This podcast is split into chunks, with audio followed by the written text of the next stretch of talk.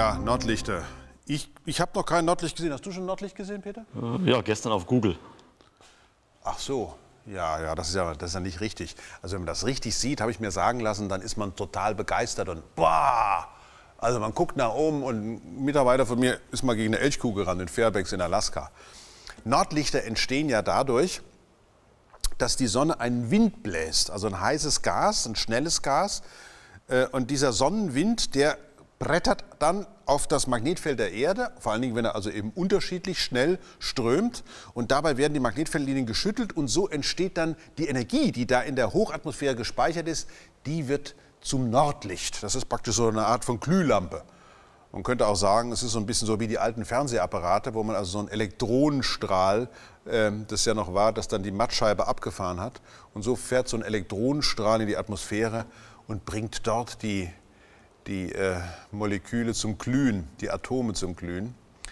Und äh, jetzt hat sich herausgestellt, dass offenbar diese Sonnenstürme früher, ganz in der ganz frühen Phase, als die Sonne noch ganz jung war, so dramatisch gewesen sein können, dass sie sogar äh, Lebens- oder Wegbereiter des Lebens auf der Erde gewesen sein können. Das ist natürlich eine irre Geschichte. Und die geht also folgendermaßen, man hat früher, in den 50er Jahren, hat man angefangen, solche synthetischen Modelle zu machen, wie könnte denn das Leben auf der Erde entstanden sein. War ja keiner dabei. Man muss es ja rekonstruieren, man muss es ja irgendwie konstruieren. Und eine Konstruktion davon ist ja das Uri-Miller-Experiment. Da hat man im Grunde genommen einen Glaskolben, da hat man Wasser drin. In dem Wasser hat man noch ein paar gelöste Stoffe, vor allen Dingen gelöste Gase, also Methan, Ammoniak, Kohlendioxid. Und dann jagt man Blitze rein. Diese Blitze führen dazu, dass die Moleküle zerlegt werden und dann wieder neu zusammengebaut werden. Und das ist ganz wichtig, namentlich den Stickstoff, der heute ja in der Atmosphäre überall ist, den brauchte man früher äh, in einer ganz anderen, viel aktiveren Variante. Man, also wenn man im Labor ein Experiment machen will, wo möglichst wenig passiert, dann macht man den in der Stickstoffatmosphäre. Weil Stickstoff heißt Stickstoff, weil er alles erstickt. Und in diesem Uri-Miller-Experiment waren es gerade die Blitze, die diese Moleküle auseinandernahmen und dem Stickstoff zum Beispiel Gelegenheit gaben, sich in Aminosäuren, genau, oder Nukleinsäuren dann wieder einbinden zu lassen. Also wenn das alles so wäre wie heute, dann wäre das Leben damals gar nicht entstanden. Also so eine, in so einer dramatischen Stickstoffatmosphäre wie heute, da wäre das Leben gar nicht entstanden. Mit 79 Prozent Stickstoff drin. Gott sei Dank, kann man sagen, Gott sei Dank. 21 Prozent Sauerstoff. Aber damals, diese erste Atmosphäre, die muss ganz anders gewesen sein. Auf jeden Fall, in dem Ure-Miller-Experiment wird zumindest angedeutet durch die experimentellen Ergebnisse, hier können die Lebensbausteine sich entwickelt haben, also Wasser, was immer wieder erwärmt wird, Wasser in das Blitze hineinschlagen und Gase drin sind. Diese Ursuppe, die könnte dazu geführt haben, dass die elementaren Bausteine des Lebens sich so entwickelt haben. Schön. Leider Gottes ist das nicht die ganze Geschichte. Die andere Geschichte, nämlich auf die man denken muss, und von der man damals natürlich noch gar nichts wusste, da kann man den Herrschaften Uri und Miller keinen Vorwurf machen, das ist die kosmische Ausgangssituation. Die kosmische Ausgangssituation ist ja die Frage, war die Sonne damals eigentlich genauso hell und leuchtstark wie heute oder war sie leuchtschwächer? Oder war sie vielleicht stärker? Nun, da muss man Statistiken machen. Da schaut man sich in der Milchstraße an, wie sind denn andere sogenannte G-Sterne? Die Sonne ist ein G-Stern, hat eine Sonnenmasse, ist ein G-Stern, kann man sich gut merken. Die Sonne ist ein guter Stern. Ne? Die Sonne ist unser Stern, prima. Wie sehen denn andere G-Sterne aus, und zwar junge? Wenn sie gerade entstanden sind in den Gaswolken, wie verhalten die sich denn so? Wie ist ihre Leuchtkraft? Und was haben sie so für eine Dynamik? Und dann stellt sich raus, dass diese jungen G-Sterne eine Phase durchlaufen, in der unglaubliche Ausbrüche stattfinden. Also an der Oberfläche, von den Oberflächen dieser Sterne müssen wahnsinnige magnetische Eruptionen stattfinden, gewaltige Stürme mit Winden von 2000, 3000 Kilometer pro Sekunde und mit unglaublichen Strahlungsleistungen verbunden. Das heißt also, die Planeten, falls diese Sterne Planeten haben in der Nähe, die würden also von richtig viel Energieschwankungen dieser Sterne bestrahlt werden. Jetzt kann man sich natürlich überlegen, was das für Konsequenzen für einen Stern hat. Jetzt aber vor allen Dingen erste Nachricht, diese jungen Sterne sind leuchtschwächer äh, als die heutigen G-Sterne. Also wenn so ein Stern jung ist, dann bringt er noch nicht so viel Leistung auf die ja, raus. Das heißt, die Helligkeit ist geringer, die Leuchtkraft ist geringer. Das heißt aber, für einen Planeten zum Beispiel wie die Erde hat das die Konsequenz, dass der total verkletschert. Ja. Der ist nämlich in der, der ist da noch nicht in der, ja, in der sogenannten bewohnbaren Zone. Die kommt gerade auf ihn zu. Ja, die ist nämlich noch weiter innen. Dadurch, dass der Stern seine Leuchtkraft langsam vergrößert im Laufe der Jahrmilliarden, wandert die Zone, die bewohnbare Zone, nämlich da, wo auf einem Planeten Wasser flüssig ist, die wandert allmählich nach außen. Aber bei den Leuchtkräften, die diese jungen Sterne haben, und wenn wir das mit, für die Sonne annehmen, dann hätte die Sonne, als sie eine Milliarde Jahre alt war, nur 75 Prozent der Leuchtkraft von heute. Dann würde sie verkletschern. Praktisch der umgekehrte Treibhauseffekt. Dann wäre die ganze Kugel weiß, die Erdkugel wäre weiß und weiße Kugeln, die reflektieren ja alles. Diese Kugel würde nie wieder auftauen oder viele, viele Milliarden Jahre später.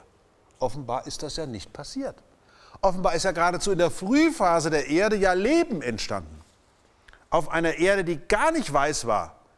Was ist da passiert? Das heißt, wir haben auf der einen Seite ein Modell, dieses Uri-Miller-Modell für die Entstehung von Leben. Jetzt wissen wir, es gab diese Ausbrüche bei den, in der frühen Phase der Sonne, könnte, könnten diese Ausbrüche erstens dazu beigetragen haben, wie die elementaren Bausteine des Lebens aufgebaut worden sind und zweitens uns erklären, warum die Erde nicht vergletschert ist. Die Antwort ist, deswegen erzähle ich es natürlich auch, ja, das können die. Und zwar zunächst einmal auf die ganz einfache Geschichte dieses Superflares von der Sonne, die man vielleicht vergleichen könnte hier für die anwesenden oder zuschauenden Insiderinnen und Insider. Es gab 1859 das sogenannte Carrington Event. Das war der größte Ausbruch, den wir je von der Sonne beobachtet haben. Also Nordlichter bis weit runter nach Kuba und Mittelamerika. Ein unglaublicher Ausbruch von der Sonne solche Events, nur vielleicht 10, möglicherweise 100 Mal stärker, was hätte denn das für Konsequenzen auf eine Atmosphäre, die möglicherweise noch gar kein richtiges Magnetfeld hat, beziehungsweise die viel, viel dichter ist als die von heute? Nun, die Energie, die dort in der Atmosphäre auftauchen würde, die würde dazu führen, dass der Stickstoff, gerade der Stickstoff, den wir überall brauchen, bei Aminosäuren, bei Nukleinsäuren, bei Proteinen, überall brauchen wir Stickstoff, nicht nur Kohlenstoff und Wasserstoff und Sauerstoff, sondern auch Stickstoff, dass dieser Stickstoff in seiner normalen chemischen Natur ja immer in Molekül, also N2, dass dieser Stickstoff durch die eingetragene Energie praktisch radikalisiert würde, um es mal so zu sagen.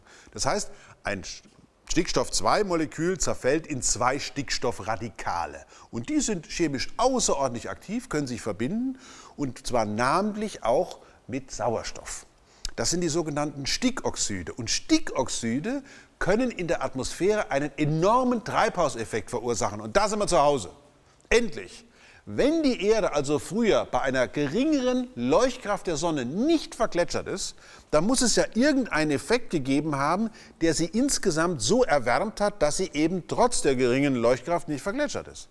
Und das kann ja nur ein Treibhauseffekt sein. Für den Treibhauseffekt brauchen wir entweder Kohlendioxid, hatten wir, Ammoniak, das weiß man nicht so genau. Da ist man wahrscheinlich eher zurückhaltend. Aber Methan ist sicherlich da und eben Stickoxide. Stickoxide, Methan und Kohlendioxid könnten zusammen einen gewaltigen Treibhauseffekt verursacht haben, der dann die Erde genau in dem Temperaturbereich gehalten hat, sodass genügend Wasser da war, dass es vor allen Dingen auch genügend Stickstoff gegeben hat in der richtigen aktiven Art und Weise, sodass dann sich tatsächlich in der ganz frühen Phase der Erde Leben hat entwickeln können. Jetzt muss man sich natürlich mal wirklich fragen, woher wissen wir das eigentlich, dass die Erde nicht vergletschert war? Da war ja auch keiner dabei. Natürlich kann man das Argument nehmen, eine vergletscherte Erde, also eine ganz weiße Kugel, würde alles zurückstrahlen, was da kommt, oder die maximale Menge an Energie zurückstrahlen und dadurch sicherlich nicht schnell auftauen. Könnte ja nicht stimmen. Oder die andere Sache ist, warum soll unsere Sonne eigentlich genauso funktioniert haben wie diese Sterne, die wir heute beobachten? Auch das könnte ja nicht stimmen. Aber an dieser Stelle ist wieder ein hohes Lied auf die Atome zu singen. Denn äh, man hat tatsächlich einige Funde gemacht, die es möglich gemacht haben, eine Altersbestimmung vorzunehmen. Das sind winzig kleine Kristalle, sogenannte Zirkonkristalle. In Nordwestaustralien, in den sogenannten Jack Hill Mountains, hat man kleine Zirkonkristalle festgestellt. Diese Kristallform gibt es nur im flüssigen Wasser. Das Tolle ist, man konnte das Alter bestimmen. Mit Hilfe von radioaktiven Zerfallsreihen hat man das Alter auf 4,4 Milliarden Jahre bestimmt. Das heißt, zu dieser Zeit weiß man sicher, gab es auf der Erde bereits flüssiges Wasser, zumindest in Australien. Das heißt, das wäre die ideale Zeit schon, in der es dann auch tatsächlich in der ganz frühen Phase der Sonne sicherlich möglich gewesen ist, um es mal so zu sagen, sich durch Superstürme zunächst einmal zu beruhigen. Denn dass die Sonne solche Superstürme machen kann, in der kleineren Variante kennen wir das seit 1859, seit dem Carrington-Event. In der großen Variante kennen wir es von den anderen Sternen, die genauso sind wie die Sonne. Das heißt, was wir in der Astronomie machen, ist dann eine Analogie. Wir sagen, unser Stern ist kein besonderer Stern, ist für uns besonders, das stimmt. Aber für die astronomische Betrachtung einer ganzen Familie von Sternen ist die Sonne gar nichts Besonderes. Da ist die Sonne eben einer von vielen. Und so können wir aus der Statistik der Sterne, die wir heute sehen, die so sind wie die Sonne, also möglichst genauso schwer, möglichst viel, viel jünger, können wir auf die vermutlich richtigen Eigenschaften der Sonne schließen zu einer Zeit, als wir noch gar nicht da waren. Und wir sind ja noch gar nicht so lange da. Ich meine, es gibt die Menschen, die, den Homo sapiens seit 500.000 Jahren ähm, und unsere Gruppe, die wir tatsächlich diesen Planeten heute bevölkern, erst eigentlich seit 70.000 Jahren. Angesichts von 4,567 Milliarden Jahren Erdgeschichte ist das ja gar nichts. Das heißt, wir sind immer darauf angewiesen, bei all diesen wichtigen Fragen, Ursprung des Lebens, Ursprung des Sonnensystems oder Ursprung des Kosmos, sind wir darauf angewiesen, Statistik zu machen. Das heißt, wenn wir möglichst viele andere Objekte haben, die wir mit dem vergleichen können, in verschiedenen Entwicklungsstadien mit dem vergleichen können, was wir heute haben, dann gelingt es uns vielleicht zumindest eine plausible Erklärung abzuliefern, wie sich solche Schlüsselereignisse der Evolution abgespielt haben können. Und da ist natürlich die Entstehung des Lebens schon von ganz großer Bedeutung. Und natürlich auch, was wir voraussetzen müssen, ohne dass ich das jetzt gesagt habe, haben wir die ganze Zeit vorausgesetzt, dass der Stickstoff von damals sich genauso verhält wie der Stickstoff von heute. Das heißt, wenn man damals chemische Verbindungen irgendwie sich bilden lassen wollte, in denen Stickstoff eingebaut wird, dann braucht es eben einen chemisch aktiven Stickstoff und keinen chemisch trägen Stickstoff. Der chemisch träge Stickstoff ist den, den wir hier einatmen, der immer um uns herum ist und der, wenn es brennt, dafür sorgt, dass eben ein Feuer erstickt wird. Den chemisch aktiven Stickstoff, dafür braucht es allerdings einen Aktivator. In dem Uri-Miller-Experiment waren es die Blitze. Nun gab es damals dieses Uri-Miller-Experiment nicht und Gewitter gab es vielleicht auch noch nicht so richtig.